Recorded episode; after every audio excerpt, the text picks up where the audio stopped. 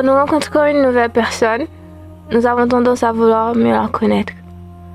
Nous lui posons des questions que nous qualifions de basiques. Nous essayons de les mettre dans des boîtes et de les comprendre d'une manière qui nous fera plaisir. Toute ma vie, on m'a fait remarquer que mes manières rappelaient celles d'une jeune fille sortant d'une église catholique. Comme quoi, je devais entrer dans cette catégorie pour avoir de bonnes manières.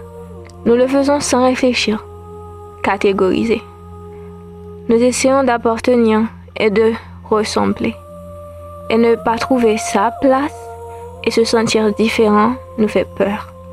Dès qu'une personne présente des différences et ne répond pas à nos critères, nous l'excluons. Nous avons été modelés par la société pour avoir des goûts et des préférences bien précis. Et dès que nous, dès que nous essayons de découvrir qui nous sommes vraiment, nous remarquons combien nous avons été manipulés. Mais qui sommes-nous? Je me suis posé cette question un nombre incalculable de fois, à la recherche d'une réponse satisfaisante. Et je l'ai trouvée. Tout et rien. Je ne suis rien. Juste un petit grain de poussière sur un grain de poussière dans l'univers. Je suis un maillon non indispensable dans la chaîne du vivant. Je ne suis rien comparé à l'immensité et à la majesté du cosmos et je suis tout. Je suis énergie, je suis réceptrice d'amour et de compassion. Je suis une amie, une humaine qui vit dans cette trois dimensions. Je suis connaissance et magnificence.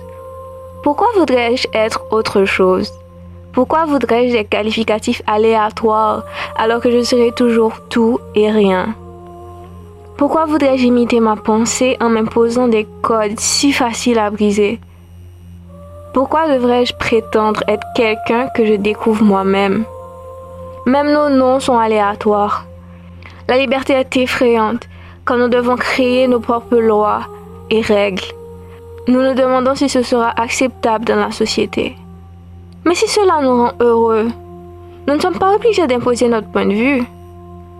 Lorsque je rencontre de nouvelles personnes, je ne leur pose qu'une question.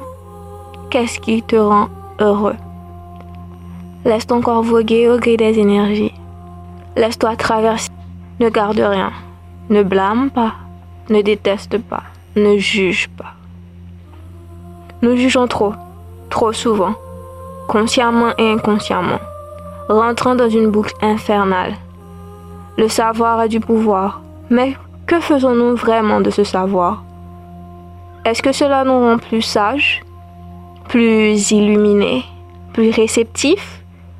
Beaucoup de ceux qui se qualifient de spirituels, d'ouverts, d'élevés, font parfois pire que l'humain qui ne se cherche pas. Ils disent que le karma affectera ceux qui ont été mauvais envers les autres espèces. Mais pourquoi voudrais-je que du mal arrive à un autre vivant? Je suis vraiment bien placé pour faire une remarque pareille. Nous ne faisons mettre des étiquettes encore et encore tout le long de notre vie, des bonnes et des mauvaises. Tout ça ne fait que nuire à notre vrai but sur cette terre. Celle de vivre en harmonie et être un tout avec l'énergie commune. On nous a appris que nous devions entrer dans des normes, entrer dans des cases et faire ce qu'on nous dit. J'ai appris et j'apprends toujours. Je n'ai aucun préjugé envers ceux qui suivent une certaine voie, parce qu'on ne peut critiquer une personne qui n'a lu qu'un seul livre alors qu'il y en a des milliers à ouvrir. Je suis là pour vous apporter un peu de lumière. La vie que nous connaissons maintenant nous rend dépendants, nous rend aveugles aux joies et aux beautés de la vie. Avez-vous récemment pris un peu de temps pour juste respirer? Sentir le vent sur votre peau, sentir combien infini vous êtes, combien vous êtes connecté à tout ce qui vous entoure? Nous cherchons la validation des autres à nous faire voir pour que par la suite nous puissions voir notre reflet dans les yeux des autres. Ce pâle reflet ne sera jamais qui nous sommes, ce que nous sommes. Respirez et appréciez. Appréciez ce corps qui depuis tant d'années est votre chez vous. Remerciez-le de toujours faire de son mieux. Appréciez les autres êtres autour de vous qui vous transmettent leur savoir Appréciez la pluie qui tombe sur votre peau et qui devient une partie de vous. Appréciez le ciel et ses merveilles et restez conscient et reconnaissant. Remerciez pour chaque petit pas que vous avez fait, chaque erreur commise, chaque bon et mauvais moment. Rien ne vous arrive à vous, tout arrive pour vous. Tout contient une leçon qui vous sera plaisante ou pas, qui vous fera douter de votre futur et de vous-même. Le futur ne compte pas. Vivez chaque jour en vous demandant si vous seriez heureux si tout s'arrêtait maintenant. Partiriez-vous léger? Ouvrez vos yeux pour voir et non pour rester aveugle, tels des marionnettes. Nous voulons tous atteindre la perfection. Mais qu'est-ce donc la perfection, mis à part un mot pour nous diviser? Supériorité, beauté, richesse, luxe, argent? Nous faisons la course à toutes ces choses qui sont censées nous procurer le bonheur.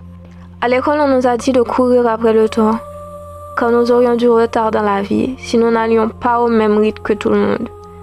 Que nous devons avoir un âge précis, poser des actions précises pour atteindre la reconnaissance sociale.